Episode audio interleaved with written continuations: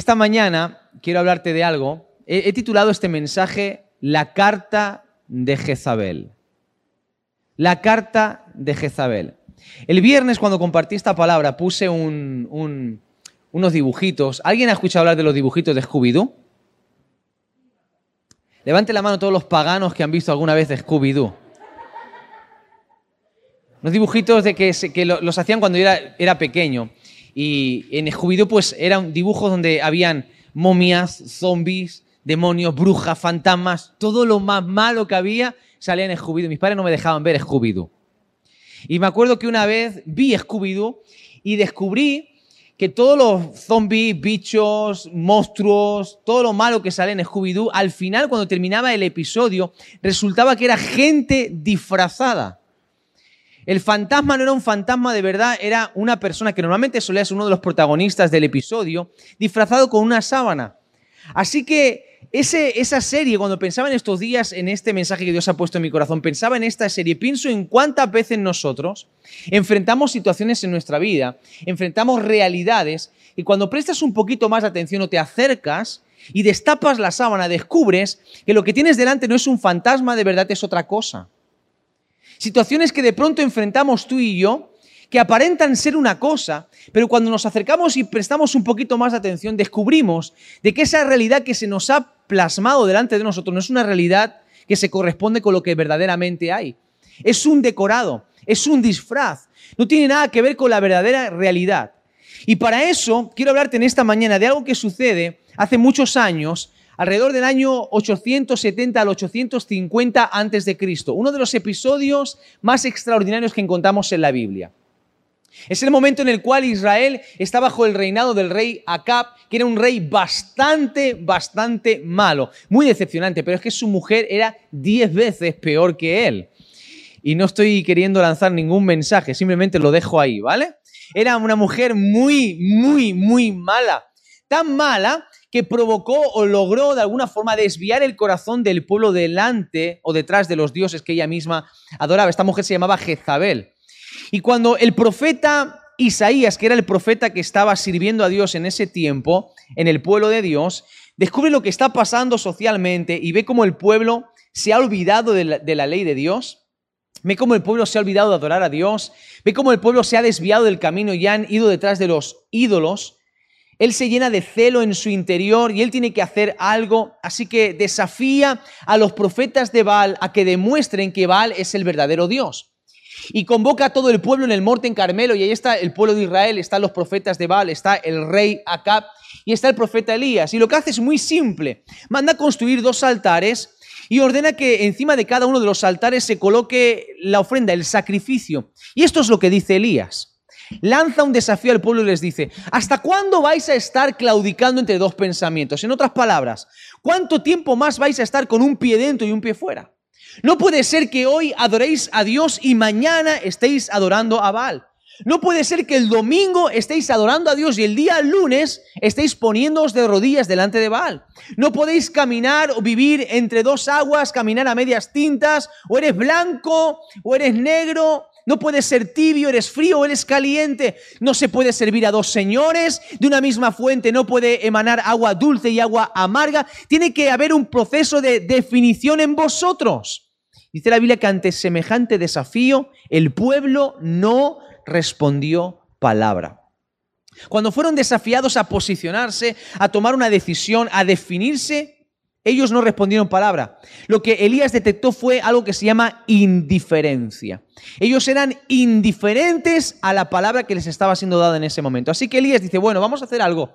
Pondremos ambos sacrificios, cada uno sobre su altar, y el Dios que responda por fuego, ese será el verdadero Dios. La Biblia nos enseña que los profetas de Baal comenzaron a hacer sus rituales para intentar conseguir que cayese fuego del cielo. Bailaban, cantaban, lloraban, hasta un punto donde se nos enseña el texto que se cortaban con cuchillos hasta que la sangre chorreaba por sus cuerpos y gritaban y entraban en un estado frenético intentando que el cielo se abriese sobre ellos. Pero no pasó absolutamente nada. Es más, dice que Elías se burlaba de ellos, diciendo, bueno, tenéis que gritar un poquito más fuerte, a lo mejor vuestro Dios se ha ido de vacaciones, está durmiendo, se está tomando un descanso, gritar más. Y esto lo miraban Elías todavía más mosqueados, aún más se cortaban y gritaban, Baal, respóndenos, respóndenos, y no pasó nada. Le tocó el turno a Elías y Elías se pone en pie delante de todo el pueblo y comienza a hablar con Dios. Y no ha terminado de hablar con Dios cuando la Biblia nos enseña que el cielo se abre y cayó fuego del cielo que consumió todo el sacrificio. Pero es que también consiguió desintegrar las piedras. El único lugar donde tú vas a encontrar piedras fundidas es en el interior del planeta Tierra. Es lo que se llama magma, que son rocas fundidas. Y dice la Biblia que el fuego que cayó fue tan potente que hasta consumió las mismas piedras. Y todo el pueblo cuando vio eso empezó a gritar, Jehová es Dios, Jehová es Dios, Jehová es Dios. En ese tiempo Israel estaba en un momento de sequía terrible. Las cosechas se habían echado a perder. Los animales por causa de la sequía se estaban muriendo. Israel estaba entrando en declive, un declive, una crisis económica brutal por causa de la sequía. ¿Por qué había sequía? Porque el pueblo le había dado la espalda a Dios. Había una sequía espiritual porque el pueblo iba detrás de los dioses, pero también había una sequía física, el cielo se había cerrado, no había lluvia. Así que Elías ora y el cielo se abre y de pronto donde era imposible que lloviese comienza a llover y Dios sana la tierra enviando lluvia. Y te das cuenta que en un episodio de unas pocas horas lo que acontece es que Dios provoca una lluvia espiritual y provoca una lluvia física. Se termina la sequía espiritual y se termina la sequía física. Dios abre el cielo de una manera maravillosa. Y el propio Elías con su propia mano de Goya le corta el cuello a todos y cada uno de los profetas de Baal. Una hazaña extraordinaria. Pero no te quiero hablar en esta mañana de esa hazaña. Te quiero poner en contexto porque lo que te quiero hablar en esta mañana sucede justo después, en el primer libro de Reyes capítulo 19. Por favor, acompáñame. Primer libro de Reyes capítulo 19. Y vamos a leer en el versículo 1 justo lo que pasa después de esto que te acabo de hablar. Capítulo 19 dice, Acab, cuando regresó a su casa, le contó a Jezabel, su esposa, todo lo que Elías había hecho y cómo había matado a espada a todos los profetas. Entonces Jezabel envió a un mensajero con una carta para Elías. Envió un mensaje a Elías. Y en este mensaje, en esta carta, decía lo siguiente, así me hagan los dioses y aún me añadan si mañana a estas horas yo no he puesto tu persona como uno de ellos. En otras palabras, parafraseando, que me muera, que me muera, que me parta un rayo, que me dé un infarto, si yo mañana a esta hora no te corta el cuello a ti, igual que tú las cortas el cuello a mis profetas. Ese es el contenido de la carta que Jezabel escribe a Elías. Entonces Elías, viendo el peligro, se levantó para salvar su vida y vino a Berseba, que está en Judá, y dejó allí a su criado. Y él se fue por el desierto un día de camino y vino y se sentó debajo de un árbol, de un enebro, y deseando morirse dijo, basta ya, oh Jehová, quítame la vida, pues no soy yo mejor que mis padres. Y echándose debajo del enebro se quedó dormido. Y aquí luego un ángel le tocó y le dijo, levántate, Elías, come. Entonces él miró y vio a, su cabecera una torta cocida sobre las ascuas y una vasija de agua. Y Elías comió y bebió y volvió a dormirse. Pero el ángel volvió de nuevo y por segunda vez lo tocó y le dijo, levántate, come, porque un largo camino te resta. Vamos a leer hasta aquí solamente. Este Elías que acabamos de leer justo ahora en estos versículos no se parece nada al Elías que nosotros acabamos de escuchar al principio de este mensaje. No se parece nada al Elías que acaba de hacer que caiga fuego del cielo, no se parece al Elías que le acaba de cortar el cuello a más de 450 profetas, no se parece al Elías que ha subido a lo alto del monte, ha doblado sus rodillas y ha orado por lluvia, no se parece nada a ese hombre valiente, atrevido, osado, a ese hombre tan seguro y tan confiado de que Dios estaba con él. Es un hombre completamente diferente. ¿Qué es lo que ha pasado en Elías? ¿Qué es lo que ha provocado que Elías quede completamente desactivado? ¿Qué es lo que ha provocado que Elías quede paralizado? Una carta. Una simple carta. No, no te estoy hablando que, que Elías ha recibido la visita de un gran ejército. No te estoy diciendo que Elías ha recibido la visita de soldados experimentados con grandes armas. Ni siquiera la reina Jezabel ha venido en persona para intentar atemorizar o amedrentar a Elías. No, una carta, una simple carta, que tampoco es una carta grande con muchas hojas, de mucha extensión. No, podríamos llamarlo más que carta telegrama, porque es una única frase, una única expresión. Son muy pocas palabras. Y esas pocas palabras dicen que yo me muera si mañana a esta misma hora tú no has muerto igual que la gente que tú has matado. Te voy a matar igual que tú has matado a mis profetas. Es una carta que contiene una amenaza, una simple frase. Pero esas palabras tienen tanto poder que logran desactivar a uno de los hombres más importantes en la historia del pueblo de Israel, Elías. El gran profeta Elías. Hablamos de Elías y que hizo caer fuego del cielo. Hablamos de Elías que hizo que lloviese de nuevo. Hablamos de Elías que fue arrebatado en un carro de fuego. Pero no hablamos de cómo este hombre de Dios fue desactivado solamente por una frase, por una simple carta. Una simple carta que le hizo albergar temor en su corazón. Una carta que lo llevó a plantearse una realidad en su mente completamente distinta a la verdadera realidad que había delante de él. Elías se fabricó en su mente lo que llamamos tú y yo hoy en día un castillo en el aire. Los castillos en el aire son ideas, son fantasías. Son cuestiones que tienen que ver con el ámbito de la imaginación, que están lejos de la realidad. Son cosas que no se pueden materializar, que no se corresponden con lo verdadero, con lo real, con lo que puedes tocar, con algo que es palpable. Y a veces nosotros recibimos una carta de Jezabel que hace que nuestra mente nos creemos una realidad que no se corresponde con la verdad que nos imaginemos castillos en el aire y que empecemos a vivir en un castillo que está en el aire y no que está cimentado sobre la realidad, sobre la tierra. ¿Qué es una carta de Jezabel? Una carta de Jezabel es ese mensaje que tú recibes el día después de haber sido sanado por Dios. Cuando ese dolor ha desaparecido, cuando ese malestar físico se ha ido y de pronto al día siguiente te levantas y vuelves a sentir otra vez dolor y rápidamente recibes esa carta diciendo que no has sido sanado, que estás otra vez igual. Ese mensaje de Jezabel, esa carta de Jezabel llega el día en el que te han echado del trabajo y llega para decirte que nunca vas a encontrar trabajo. Esa carta llega después de haber dado una ofrenda para misiones, habiéndole creído a Dios, y llega en forma de factura de luz más alta de lo habitual. Y esa carta viene para decirte, no vas a tener para pagar, te van a cortar la luz. Esa carta viene para decirte que no tienes suficiente y te van a echar de la casa que estás alquilando. Esa carta viene para decirte que te van a embargar. Esa carta viene para decirte que tus hijos se van a perder. Esa carta viene para decirte que tu matrimonio está acabado. Esa carta viene para decirte que no vales nada, que no tienes talento, que no puedes, que nada te sale bien. Esa carta viene para decirte que no estás suficientemente preparado.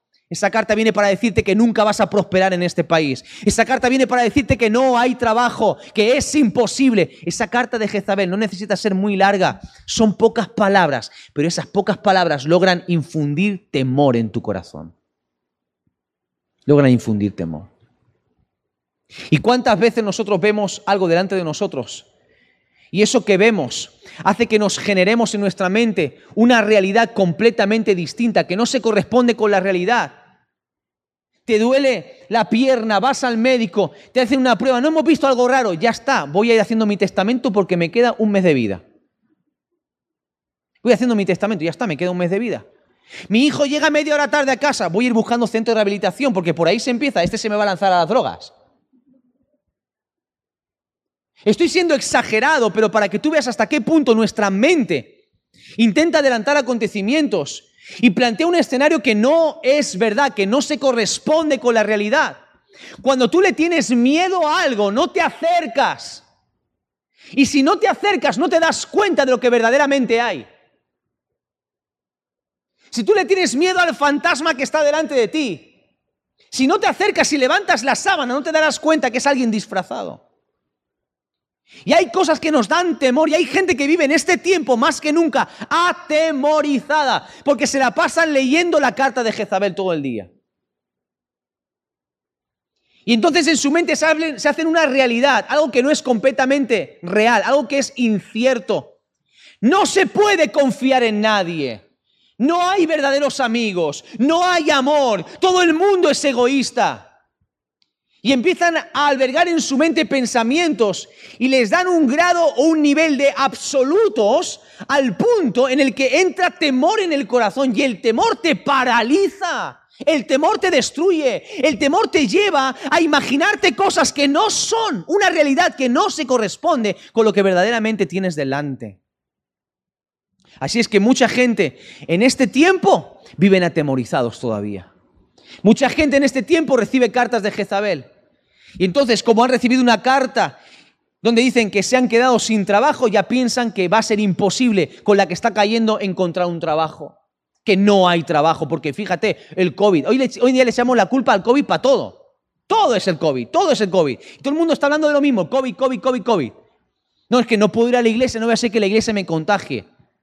Ah, no, no vas a la iglesia porque te contagias, pero si vas a comer unas tapitas, sí que vas al lago que lo han abierto ya, estás deseando que abra la piscina, te vas a la playa de Chipiona que está así, pero es que si te tienes que contagiar en algún sitio, evidentemente te vas a contagiar en la iglesia, por supuesto. Entonces, no, quiero, quiero, ser, quiero ser prudente, voy a esperar un poquito para ir a la iglesia. Vas a todos lados. Pero la iglesia no, la iglesia hay que ser prudente. ¿Por qué? Porque el virus solamente está en la iglesia. ¿Por qué? Pensamientos. Pensamientos, castillos de aire. Castillos que no son reales, realidades que no se corresponden con lo que es de verdad. Y así vivimos, vivimos leyendo la carta de Jezabel y le damos poder a la carta. ¿Qué es lo que le pasó a Elías cuando Elías recibe la carta? Fíjate, cuando él recibe la carta, lo primero que él hace es tener temor en su corazón. Elías tuvo temor. El temor se metió dentro de su corazón.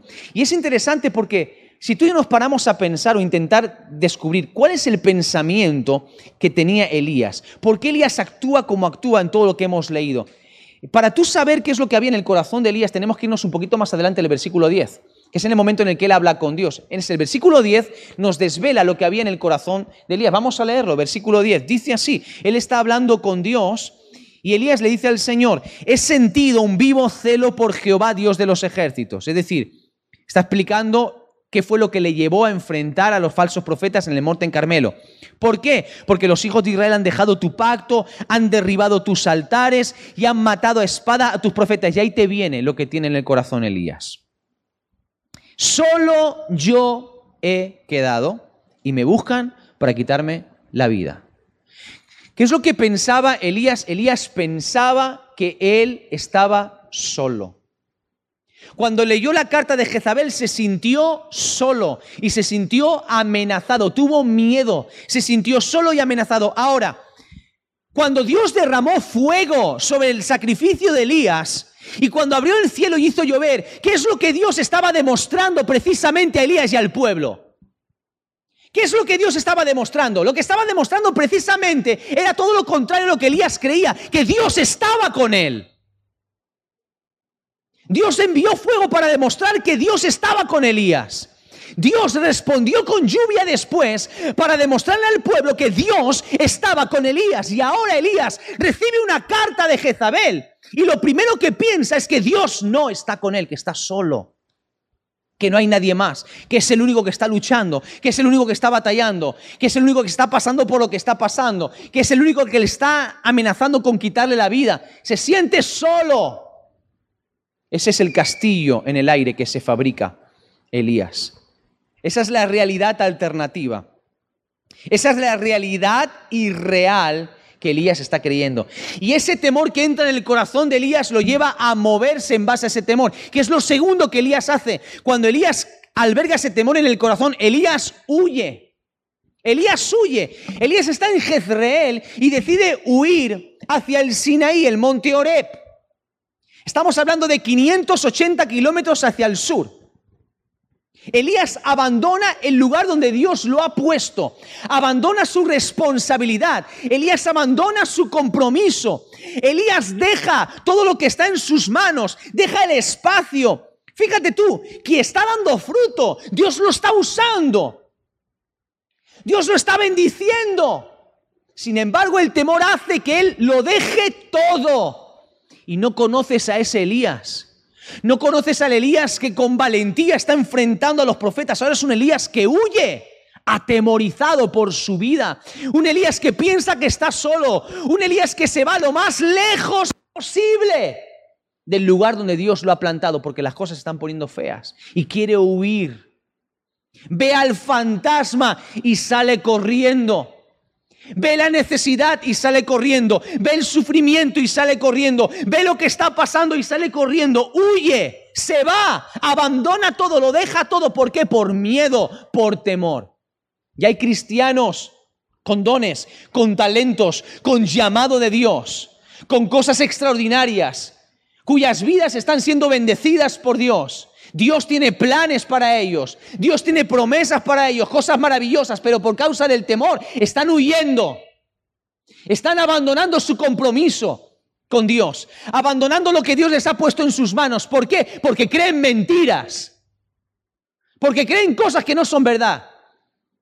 Porque le han dado poder a una carta que contiene una mentira, una simple amenaza. El diablo no te puede tocar cuando tú caminas bajo el favor de Dios.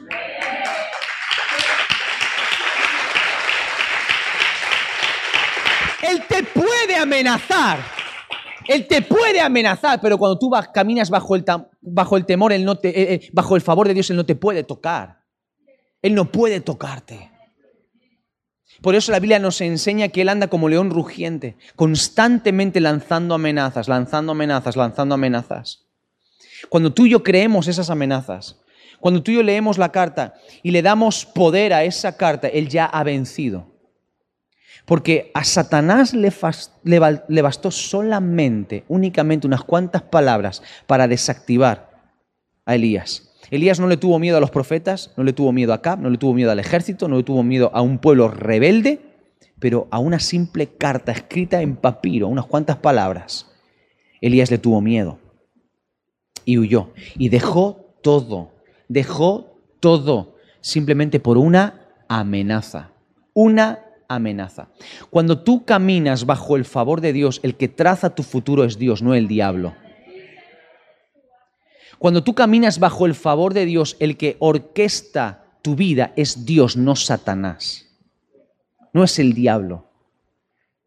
Y no es que el diablo ha enviado diez legiones de demonios para hacerte la vida imposible. No. Simplemente te ha enviado una carta. No se ha molestado ni enviarte ni un solo demonio. Te ha mandado un email, un WhatsApp, una carta a tu buzón. Y tú la has abierto, la has leído y ha sido suficiente. Lo has creído y ya está. Suficiente. Basta. Esto es como cuando esa gente que te dicen, es que han dicho la tele, es que han dicho la tele. Pues anda que no dicen mentiras en la tele. Es que han dicho la tele esto y como lo han dicho en la tele es verdad. Ah, porque, porque ha salido una persona a través de un medio de comunicación diciendo algo, le damos toda la credibilidad. Habrá que contrastar. Habrá que ver si es verdad o no es verdad. Hoy en día, si algo está demostrado, es que mucha de la información que recibimos está absoluta y totalmente manipulada, cocinada para manipular al pueblo.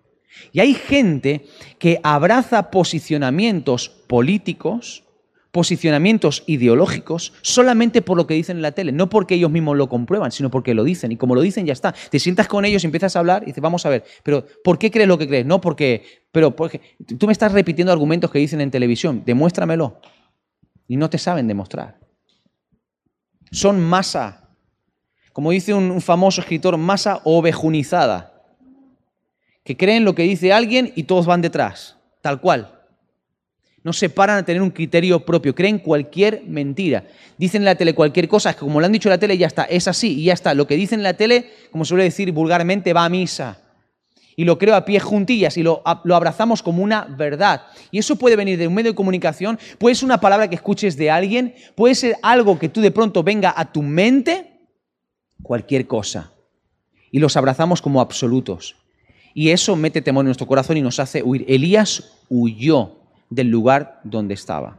Y no solamente Elías tuvo temor, no solamente Elías huyó y abandonó por causa del temor su responsabilidad y su compromiso, sino que Elías hizo algo muy interesante. Dice la Biblia que él se acerca a Berseba y en Berseba dejó a su criado. Cuando él hizo caer fuego del cielo y el tema de la lluvia y demás, le acompañaba a su criado, un hombre fiel, alguien que estaba muy cerca de él. Pero cuando de pronto recibe la carta y hace todo esto, él llega a un punto donde llega a Berseba y suelta, abandona a su criado. En otras palabras, Elías se queda solo por decisión propia. Y quiero que prestes mucha, mucha, mucha atención a esto. Porque nosotros vivimos y actuamos en base a lo que nosotros creemos aquí. Tal y como tú piensas, así procedes. Y si tú vives toda tu vida pensando, estoy solo, estoy solo, estoy solo, estoy solo, aunque tengas gente a tu alrededor, siempre te aislarás de esa gente. Y la realidad no es que estés solo, tienes gente a tu alrededor. La realidad es que tu corazón está lleno de tanto temor y has querido tanto que estás solo que no eres capaz de verlo. No es que no se puede confiar en nadie. Entonces vives durante toda tu vida con una desconfianza, levantando barreras que aíslan tu vida del resto de la gente. Y no es que no hayan personas dignas de confianza, es que tu desconfianza, tu temor por lo que has vivido, te hace crear una realidad, una manera de pensar en la que tú crees que no se puede confiar en nadie. Y aunque tengas gente buena al lado en quien puedes confiar tú mismo, pasas por ver Seba y te aíslas de la gente que a lo mejor Dios ha puesto a tu lado para ayudarte. Y esto es aplicable a todo. Si vives tu vida pensando que eres un fracasado, que nunca vas a conseguir nada, que todo te va a salir mal, que vas a fracasar siempre, que te van a pasar desgracias, si vives constantemente pensando de esa manera, todas tus acciones, todas tus actitudes, todo lo que tú hagas y desarrolles siempre va a ir emprendido, siempre va a ir en esa dirección. Y al final, sin darte cuenta, tú mismo provocas estar en esa situación. Elías pensaba que estaba solo, que había quedado solo, y él mismo con su decisión prefirió aislarse, se aisló de la gente. Las mentiras en la mente te llevan a aislarte y a quedarte solo, sola, con tu castillo en el aire. No puedes meter a nadie en tu castillo en el aire, es tu castillo. Es tu castillo. No puedes meter a nadie más ahí. Y te acabarás aislando. Y lo peor es lo que viene después. Elías se queda solo y ¿dónde va? Al desierto. Y aquí te quiero dejar algo claro. Siempre que oímos hablar del desierto podemos caer en el error de pensar de que todos los desiertos los provoca Dios para que nosotros crezcamos. No es correcto. Sí que es verdad que hay desiertos que Dios permite en nuestra vida para pulirnos, para trabajarnos, para que hayan cosas en nuestra vida que vayan cambiando poco a poco como cuando el Espíritu Santo guió a Jesús de Nazaret al desierto para ser tentado por el diablo. Y hay muchas lecciones que podemos aprender, pero hay desiertos en los que nosotros nos metemos solitos. Hay desiertos en los que nos metemos solitos. El pueblo de Israel, después de rechazar entrar en la tierra prometida, por su decisión, acabó en el desierto. Dios no le dijo a Elías que se metiese en el desierto, pero él decidió abandonar el lugar donde estaba el cielo abierto dejar el lugar de la lluvia, el lugar del avivamiento, el lugar de la bendición espiritual, el lugar de la manifestación de la presencia de Dios, el lugar del fuego, y prefirió meterse en un desierto por voluntad propia. ¿Por qué? Porque en su mente había un castillo en el aire. Dios tenía una realidad diferente. Dios quería que Elías estuviese donde el cielo está abierto, donde está lloviendo, donde Dios manifiesta su presencia, donde el fuego cae, donde Dios se alza como el verdadero Dios. Pero Elías, por el temor, por el miedo, por creer mentiras, por hacerle caso a la carta de Jezabel, estaba en el desierto, en un lugar de sequía, inhóspito, solo y sufriendo. ¿Y por qué estoy aquí? ¿Por qué estoy pasando lo que estoy pasando? Ay, ¿por qué Dios me ha metido en este desierto económico? ¿Cuánto tiempo más, Señor, me vas a tener en este desierto económico? Perdona, Dios no te ha metido en el desierto económico. Dios no tiene nada que ver. Tú tienes 37 tarjetas de crédito. Te has comprado cuatro hoteles, has renovado los aires acondicionados de tu casa, te volviste loco en Zara y en Mango.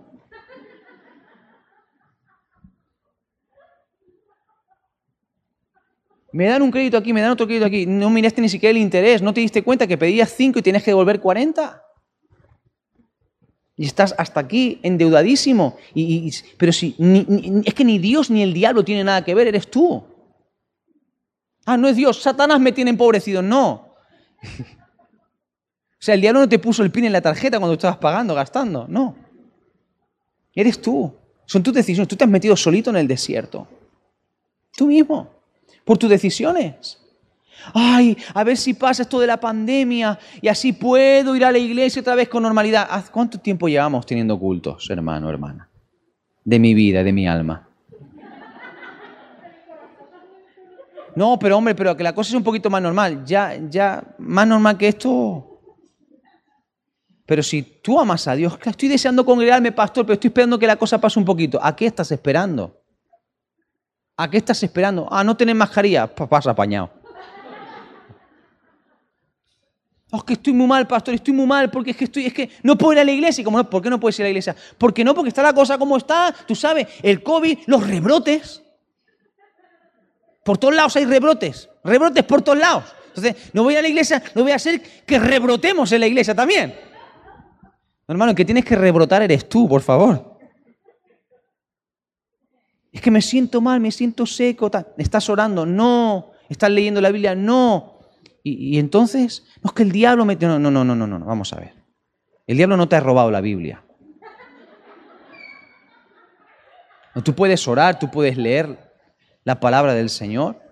Tú puedes hablar con Dios porque cualquier obstáculo, la Biblia me enseña que Jesús vino para que tú y yo precisamente podamos hablar con Dios en cualquier momento. Tenemos la palabra de Dios. El acceso está totalmente libre. Nadie tiene excusa. Nadie puede decir, no, no me puedo acercar a Dios porque no, no, no, Dios está ahí. O sea, no, no, no. Tú te has entrado en el desierto solo. Estás sufriendo las consecuencias de tu propia decisión, de tú te has metido en el desierto. Y, el desierto no es el lugar en el que Dios te quiere.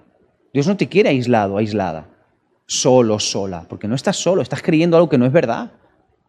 Es que yo no puedo, es que mira, fíjate, es que no, tengo capacidad, no tengo, yo es que no sé hablar, yo es que no tengo dones, no tengo talentos, es que no, nada me sale bien. Te equivocas y ya piensas que nada te sale bien. Y hasta lo dejo, no, yo para, para. No, espera, cálmate, respira hondo. No rompas los lápices de colorear, respira, tranquilo. Espera tu momento, espera, respira hondo. No todo te sale mal, no es verdad. Es que soy un desastre, es que siempre meto la pata. No, no eres un desastre y siempre metes la pata. Bueno, un poquito. Pero no todo te sale mal. No es así, no es verdad. No, ¿por, qué, por, qué, ¿Por qué salir huyendo? ¿Por qué aislarte de la gente? ¿Por qué meterte en el desierto? Y lo peor, ¿qué hace Elías? Elías encuentra un árbol después de andar un montón por el desierto. Él se va 580 kilómetros al sur entra en el desierto, encuentra un árbol, un enebro, y se tumba debajo del enebro a dormir. Y se durmió. Y, no es el sueño, ese sueño que la Biblia nos enseña, que tú y yo podemos tener cuando confiamos en Dios. En paz me acostaré y asimismo dormiré, porque solo tú, Señor, me haces vivir confiado. Lo último que tenía Elías era confianza en ese momento, lo último. No es un sueño por la paz que Dios te da. No es el sueño que yo te he mencionado más de una vez, que a pesar de las circunstancias de estar en una barca en medio de una tormenta, o a pesar de estar en la cárcel y al día siguiente te tienen que ejecutar como a Pedro, uno puede dormir y descansar en Dios. No, no, no estoy hablando de ese sueño. Ese, ese sueño no es el sueño de Elías. El sueño de Elías es un sueño de debilidad, que es diferente.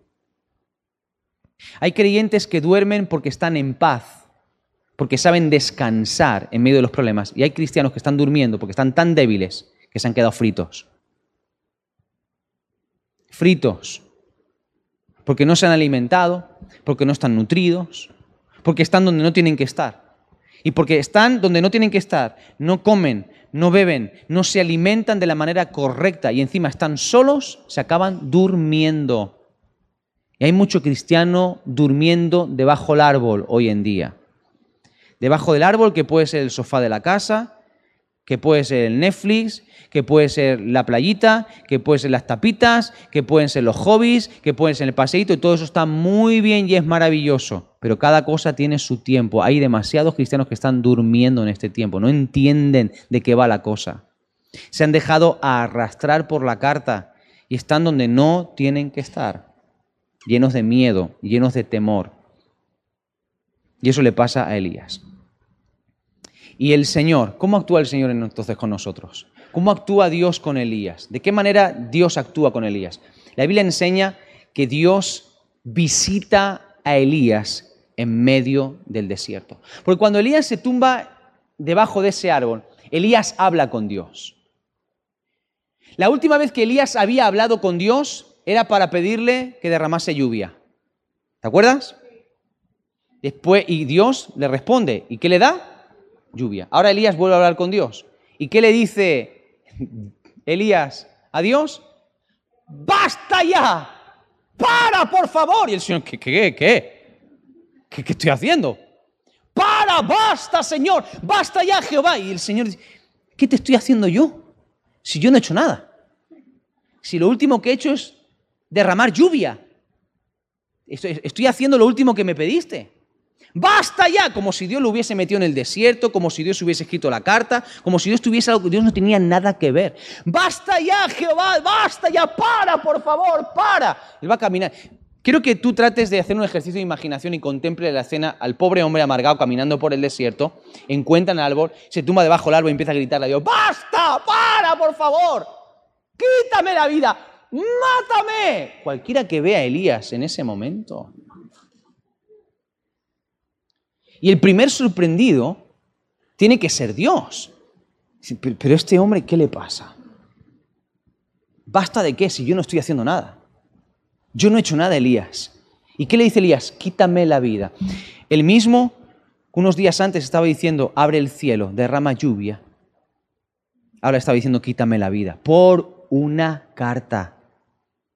Por una frase. Por una frase de una mujer que era una idólatra, una hija del diablo, mala como ella sola, pero mala, mala, mala. Y le manda una carta. ¿Sabes una cosa? Cuando alguien te habla o alguien te da un mensaje, es importante identificar quién te habla. Es importante identificar quién te habla, porque depende de quién te habla, tú le das más peso a esa palabra o no. ¿Sí o no? No es lo mismo que cualquier persona que tienes al lado te diga, oye, quiero ir a tu casa, a que venga de pronto aquí el rey de España y te diga, quiero ir a tu casa. Tú te lo tomas diferente. ¿O no? No es lo mismo que cualquier persona en la calle te diga, eh, tú no vales para nada. Que tu padre, tu madre, tu esposo, tu esposa te digan, no vales para nada. No es lo mismo. Depende del, del el remitente de la carta, da un peso o no da un peso. Cuando tú recibes una carta y ves en el sobre, en el remitente, tres letras inclinadas, así, que ponen D, G, T, ¿verdad? No lo recibes igual que cuando recibes el catálogo de IKEA, no es lo mismo. ¿Verdad que no? Porque el remitente, el remitente importa, importa mucho, ¿verdad que sí? ¿Impone o no impone el remitente? Claro que sí. Cuando ves Hacienda ni te cuento ya. Cuando ves agencia tributaria ya apaga y vámonos, se han equivocado de dirección. ¿Cuál es el, el problema? Es que Elías le está dando demasiado poder al remitente de esa carta. Elías está dando una autoridad a Jezabel que Jezabel no tiene sobre Elías. Porque Elías rinde cuentas delante de Dios. Elías tiene el favor de Dios, pero esa carta ha hecho que Elías esté completamente ciego ante todo lo que está pasando y que se quiera morir. ¿Y cómo reacciona Dios? Dios podría decir, muy bien, desagradecido, ingrato, hecho caer fuego del cielo, ha sido espectacular el respaldo que te he dado. He hecho que llueva, ingrato. ¿Te quieres quedar sin vida? Pues ahora mismo. Listo. ¿Qué hace Dios? Elías pide a Dios que le quite la vida y Dios le da de comer. Dios no lo abandona en el desierto. Dios va a buscarlo al desierto. Vamos a ver, Elías. Vamos a hablar tú y yo. Le despierta porque está durmiendo manda un ángel, el ángel toca en el lado Elías, lo despierta. Y esto es lo que pasa, Elías se despierta por un ángel, por un ángel, ¿vale? Yo sé que no es lo mismo cuando te levantas y tienes a tu marido al lado, yo sé que no es exactamente lo mismo, pero, pero bueno. Yo sí me levanto con un ángel todas las mañanas. Pero escúchame, estar en medio del desierto y te despierta un ángel. Y cuando él abre los ojos y mira al lado de la cabecera, ve una, una, una jarra de agua fresca y ve una torta que se está cociendo en, las ascuas. Eso no es habitual en el desierto. No es habitual. No es, no es, una, no es una visión habitual. O sea, es algo sobrenatural. Yo no sé cómo tú reaccionarías. Yo sí que sé cómo yo reaccionaría. Yo fliparía. O sea, para mí sería un testimonio a contar en todas mis predicaciones, futuras, habidas y por venir, todas. Imagínate. Pues yo estaba, hermanos, y estaba solo, tirado en la estación del metro y no había nadie. Y de pronto abrí los ojos y una pizza así de grande que apareció para mí. yo. Y lo mejor, me di la vuelta y había un ángel de tres metros con unas alas enormes. Me dijo, aquí tienes, toma de peperón y tal. Vale. Entonces cuentas ese testimonio. Estoy haciendo la versión, la versión de la historia Héctor habla hoy, ¿sabes? Es un testimonio que cuentas a todo el mundo porque es algo que se sale de lo normal, ¿verdad? Es algo fuera de lo común. Es algo extraordinario. ¿Cómo reacciona Elías? Elías se despierta, Elías come, Elías bebe y ¿qué hace? Se vuelve a dormir. ¿Sabes cómo se le llama eso? Indiferencia. Indiferencia. ¿Qué fue lo que Elías enfrentó cuando desafió al pueblo de Israel? ¿Qué fue lo que Elías vio en el pueblo de Israel?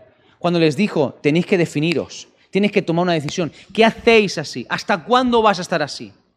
¿Cuánto tiempo más vas a estar en esta posición? Tienes que tomar una decisión. Vamos, muévete. ¿Qué vas a decidir? Sigue a Dios, sigue a Baal, te comprometes, no te comprometes. Hoy eres cristiano, mañana no. Hoy vas a la iglesia, mañana no. Hoy quieres servir, ya no quiero servir. Ahora me comprometo, ya no me comprometo. Y ando un día de una manera, otro día de otra. Un día le creo a Dios, otro día no. Un día mi iglesia es maravillosa, otro día estoy poniendo a la iglesia de todos los colores a través de mis redes sociales.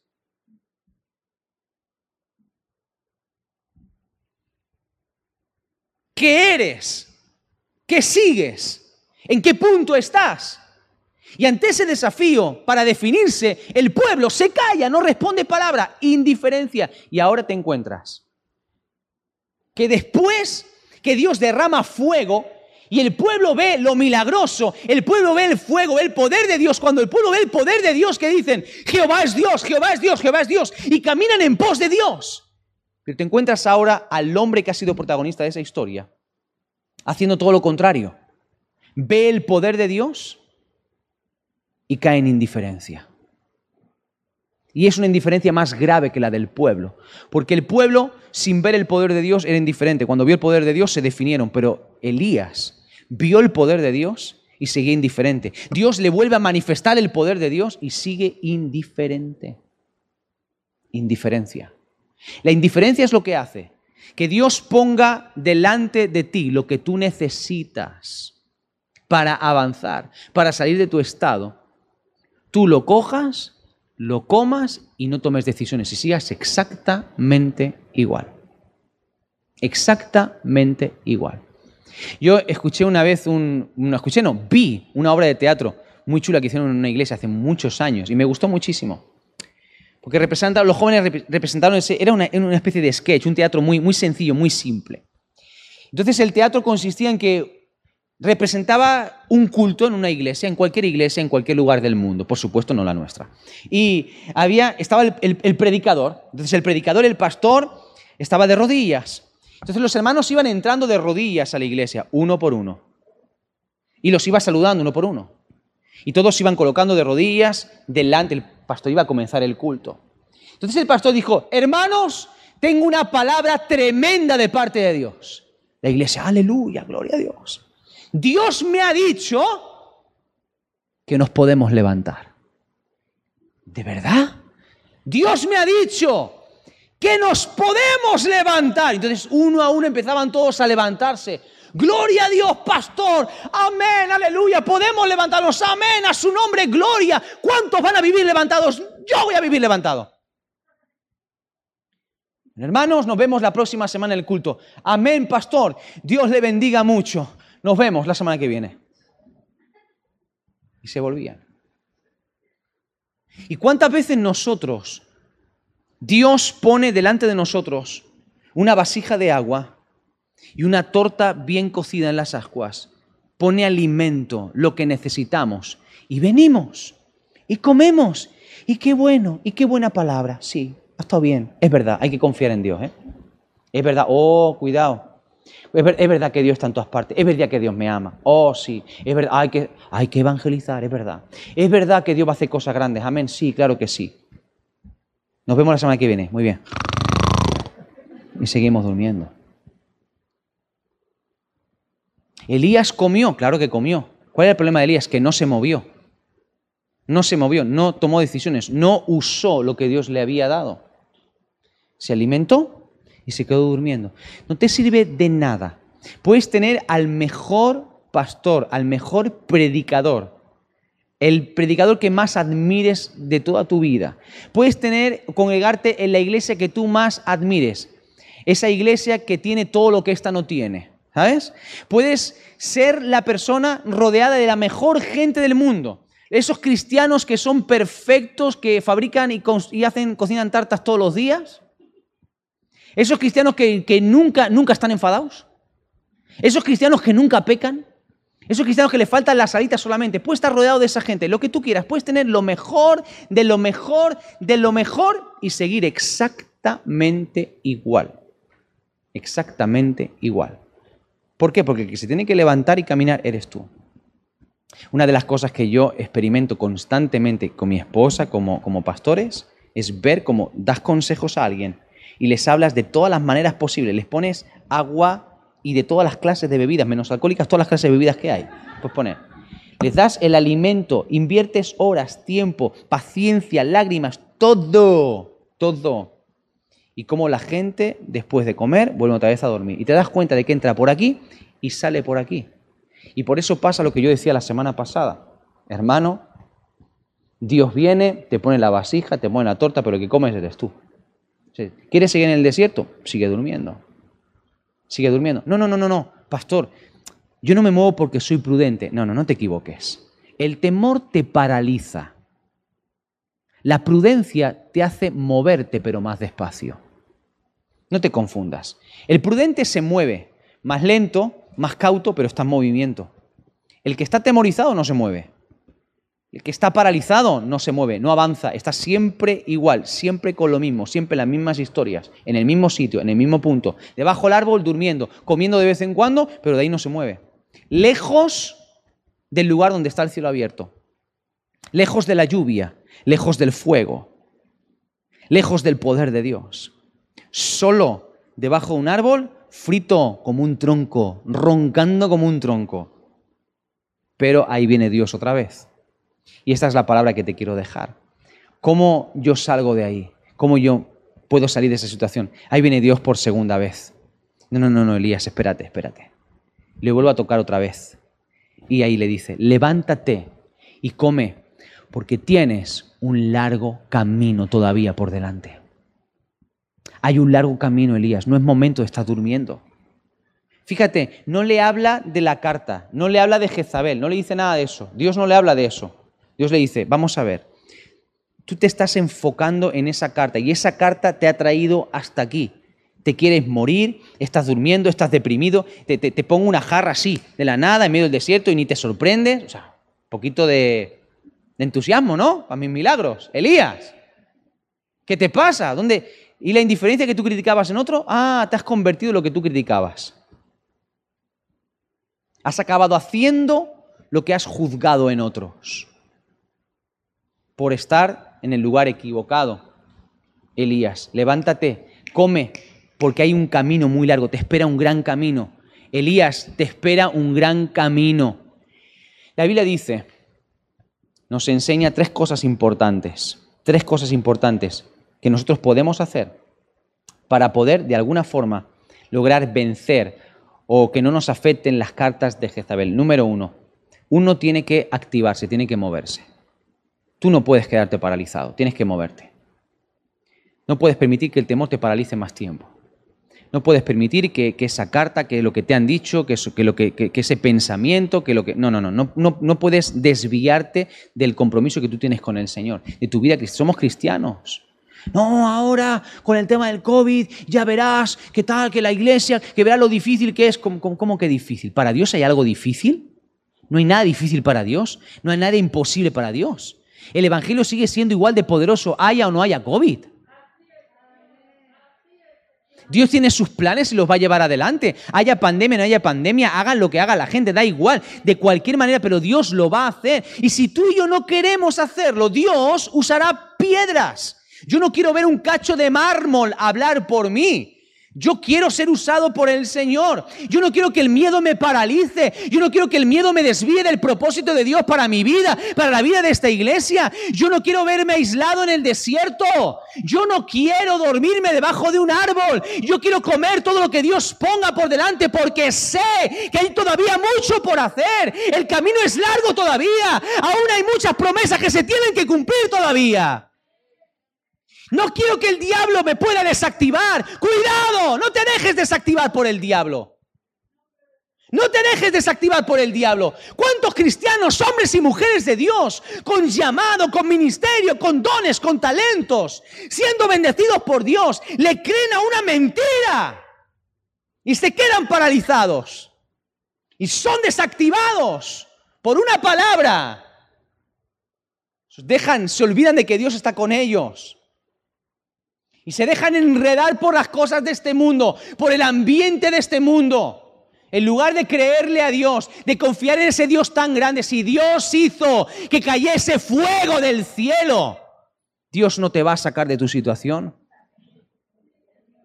Si Dios rompió el cielo para que lloviese, después de tantos años de no llover para sanar la tierra, es que Dios no derramará lluvia sobre tu vida. Es que tú crees que hay algo imposible para Dios. No es que me han echado el trabajo, ya no voy a encontrar trabajo. ¿Sabes cuánta gente justo después del confinamiento hasta ahora en esta iglesia han encontrado trabajo? ¿Sabes cuánta gente está trabajando? Te sorprendería esa cantidad de gente que están trabajando, gente que se ha convertido, se ha entregado al Señor en este tiempo de pandemia, de confinamiento, donde la iglesia supuestamente ha menguado. No, la iglesia no ha menguado. La iglesia se ha fortalecido. Y la iglesia sigue avanzando y sigue creciendo porque es Dios el que sostiene la obra. Y hay personas que han venido a los caminos del Señor en este tiempo. Gente que se ha reconciliado con Dios. Gente que ha tenido un encuentro con el Señor por primera vez. Te sorprenderías la cantidad de testimonios que estamos escuchando y cómo Dios sigue obrando. Por lo tanto, no creas esas mentiras, levántate, hay mucho camino por andar todavía. No es momento de estar durmiendo, ya basta. Ya han sido demasiadas semanas en casa, tirados en el sofá. Ya es momento de activarse, es momento de avanzar. Ahora podemos seguir adelante. Ya no es momento de dormir. Todavía queda mucho año, queda mucho camino por delante. No es momento de relajarse, no. Hay tiempo para cada cosa, dice la palabra. Hay un tiempo para sembrar, un tiempo para cosechar. Hay un tiempo para descansar y un tiempo para activarse. Ahora estamos en el tiempo en el que no podemos detenernos, tenemos que continuar caminando. Queda un largo camino por recorrer todavía. Elías cuando llega al Sinaí se escondió en una cueva y Dios viene a la cueva y empieza a hablar con Elías y le dice, Dios, ¿qué haces en la cueva, Elías? Sal de la cueva. La siguiente cosa que tienes que hacer es salir de tu cueva. Sal de la cueva. La cueva no es el lugar donde Dios te quiere. Sal, deja de esconderte. Sal de la cueva. ¿Qué haces encerrado en tus prejuicios, en tus miedos, en tus temores? En los rollos, en las historias que has creído en tu cabeza. Sal del escenario de la película que te has montado. Salte fuera. ¿Qué haces ahí? Dios se sorprendió de que Elías, ¿qué haces ahí escondido? Elías, hace unos días estabas de pie en lo alto de la cima de una montaña donde todo el mundo te podía ver. Ahora te escondes de todo el mundo. Por el miedo. Sal de tu cueva. Sal de tu cueva. Tu cueva puede ser tus miedos, tus prejuicios, tus temores. Tu, tu cueva pueden ser tus limitaciones, tus propias limitaciones. Tu cueva puede ser tu inseguridad, tu inestabilidad, por el qué va a pasar, por cómo se van a dar las cosas. Cada uno tiene su cueva, tienes que salir de la cueva. Sal de la cueva. Es momento de salir de la cueva ya. Ya no es momento de estar confinados. Mucha gente ha agarrado con fuerza el tema de la salida del confinamiento. Y han dicho, ya no me confina nadie más en mi casa, todo el día fuera en la calle. Pero ¿y para las cosas de Dios? ¿Algunos siguen confinados todavía? ¿Algunos siguen confinados en la cueva? Del miedo, de la inseguridad, del temor, de la inestabilidad, creyendo cosas que los están amarrando, los están atando de pies y de manos, alejándolos del propósito de Dios. ¿Sabes una cosa? Lo que Dios le habla, ¿sabes lo que Dios le habla a Elías? Lo que Dios le habla a Elías es extraordinario. Porque Elías piensa que está solo. Elías cree que no hay nadie más con él. Y cuando Dios habla con Elías, le dice, Elías, estás equivocado completamente. Sal de la cueva, vente conmigo. Desde la cueva no vas a ver la realidad. Ven, primero sal. Primero levántate, despiértate, come. Come y bebe un poquito, porque tus sentidos están atrofiados de tanto tiempo que llevas sin leer, sin orar, sin meditar, tanto tiempo que llevas sin congregarte, sin vida espiritual. Tus sentidos están atrofiados. Ven, sal de la cueva, sal, sal para afuera. Vente, vente, vamos a hablar, Elías. No, porque no hay nadie, porque me he quedado solo, porque Jezabel y es muy mala y me quiere matar, Señor. Y es que, es que fíjate, es que Señor, es que no hay trabajo, es que me van a echar de mi casa, es que no tengo dinero, Señor, es que no voy a poder conseguir, es que no tengo papeles, es que Señor, es que mis hijos, mira cómo están mis hijos que no quieren saber nada de ti, se van a perder, se van a perder para siempre. es que mira mi matrimonio, Señor. Es que yo no puedo, yo tengo muchos fallos, muchas carencias, no tengo dones, no tengo talento, no sé hablar, no tengo habilidades. Me bloqueo cuando tengo que hablarle a alguien del Señor. Me cuesta comprometerme es que no tengo tiempo, Señor. Y empezamos a plantearle, a describir nuestro castillo al Señor. Elías, estás completamente equivocado. Vente un poquito más cerca, ven. Elías, ven, ven, ven conmigo, mira, ven, ven. Voy a levantar la sábana para que veas lo que hay debajo. Ven, acércate, Elías, ven. Mira un poquito más de cerca, mira. ¿Ves? ¿Ves, esta, ¿Ves este muro? Es de cartón. Es de cartón, no es tanto. Elías, mira, espera un poquito. Es que no se puede ver nada. Espérate un momento, espérate, espera que el polvo se asiente. Verás cuando el polvo baje y se deposite en tierra, te vas a dar cuenta de que puedes ver con más claridad. Ven, acércate un poquito más. Si, te, si prestas atención y te acercas un poquito de cerca, venciendo el miedo, superando el miedo que pone la distancia, superando el temor que el temor pone distancia, superando esa distancia, de cerca te vas a dar cuenta de qué hay de verdad. Y sabes una cosa, Elías, no estás solo. Yo tengo, yo tengo preparado al siguiente rey, es Jehú. Y Jehú va a matar a Jezabel. Y de hecho tú lees la historia más adelante, Jehú mató a Jezabel. Llegaba en su carro, entrando en la ciudad, y estaba Jezabel en lo alto del balcón. Y dice la Biblia que se había puesto toda ataviada con joya. Muy mala. Y le habla lo que sea y Jehú dice, tiradla abajo, así, tal cual. Y la empujan del balcón abajo, cayó, se reventó contra el suelo y Jehú le pasó por encima con el carro. Es Biblia. Y después los perros se comieron el cadáver. También está en la Biblia. Porque el que se mete con un hijo de Dios, se mete con Dios mismo, ¿eh? Porque Jezabel puede escribir lo que quiera, pero quien toma cartas en el asunto es Dios, de verdad. Si tienes que creer o confiar en una carta, la Biblia es la carta más poderosa que tú y yo vamos a recibir en toda nuestra historia. Cree esas palabras, porque ese es más poderoso que Jezabel. Y Dios le dijo, yo tengo preparado a Jehú, Jehú será el próximo rey y Jehú matará a todos los impíos, a todos los idólatras. Y el que escape de la espada de Jehú, Eliseo, hijo de Safat, lo matará. Eliseo va a ser tu sucesor, alguien que hizo casi tres veces más milagros que Elías. Y sabes una cosa, ya tengo a Jehú, tengo a Eliseo, pero tranquilo, Elías, me he preparado a siete mil. Tengo siete mil que no se han puesto de rodillas delante de Baal y que sus bocas no han besado la estatua de Baal. Tengo siete mil. Tú piensas que estás solo, ven cerca, ven de cerca. Claro, Elías. Si estás en la cueva, no vas a ver a los siete mil. Si estás escondido, no vas a ver a los siete mil.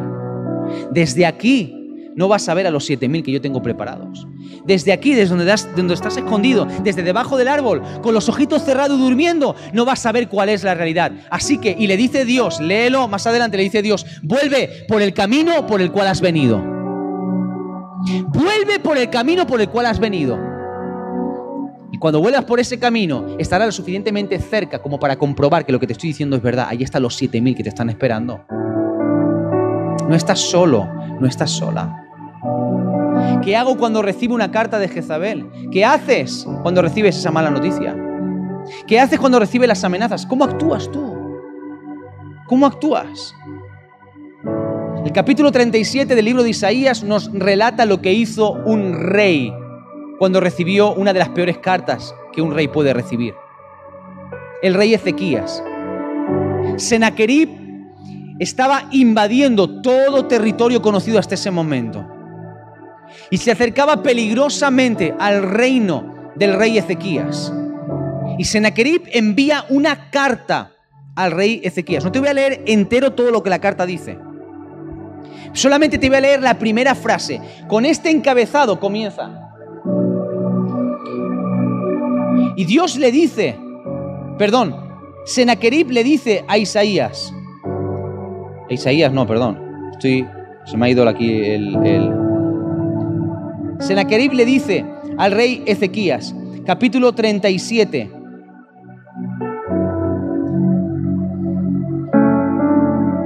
más adelante. Versículo 10. Fíjate, esto es lo que le dice Senaquerib al rey Ezequías en la carta. No te engañe tu Dios en quien tú confías, diciendo que Jerusalén no será entregada en manos del rey de Asiria.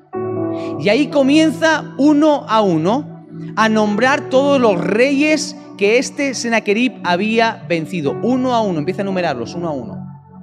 Y el rey Senaquerib en esa carta dice, ¿acaso sus dioses los libraron? ¿Qué le pasó al rey tal? ¿Qué le pasó a este rey? Eso es la carta que recibe Ezequías. Estamos hablando de que Senaquerib tenía un ejército muy, muy numeroso. Con las armas más avanzadas de su época. Era una amenaza real. Pero esa carta venía para sembrar miedo en el corazón de Ezequías. ¿Y sabes lo que hizo Ezequías? ¿Sabes lo que hizo Ezequías?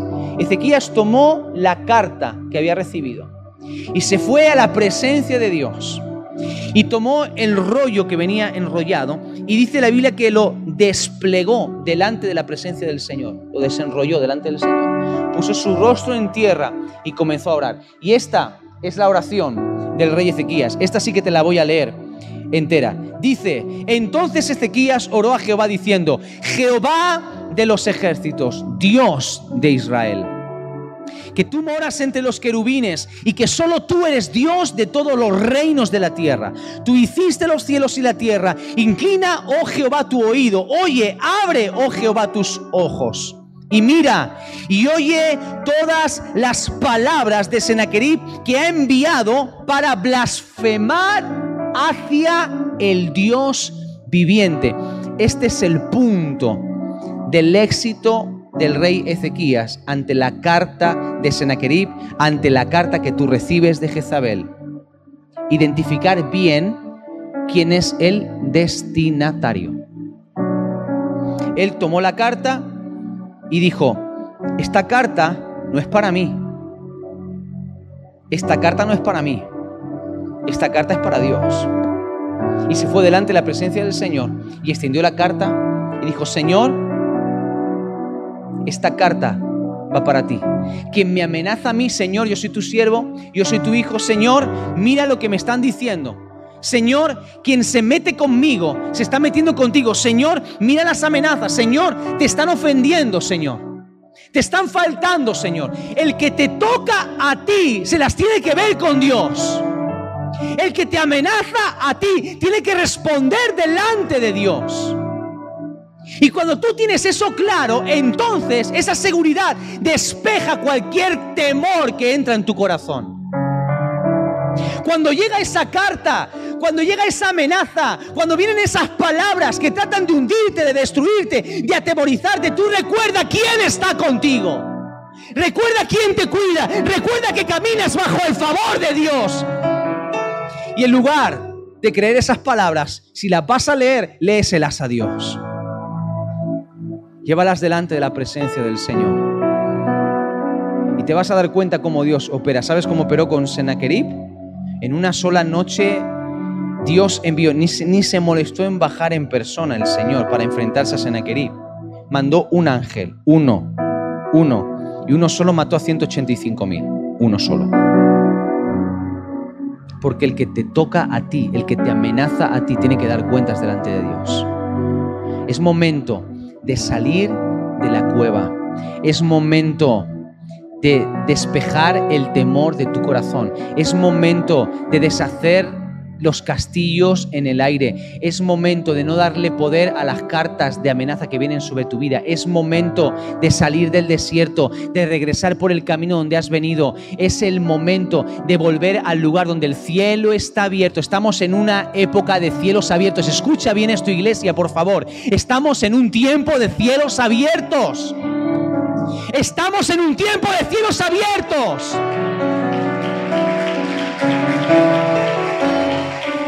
Estamos en un tiempo de cielos abiertos. Esa es la verdad. Esa es la realidad. La iglesia no está destruida. El pueblo de Dios no está cabizbajo, no, Dios está con su iglesia. El poder del Espíritu Santo sigue actuando a favor de sus hijos y de sus hijas. Dios no te ha abandonado. No te va a faltar de nada.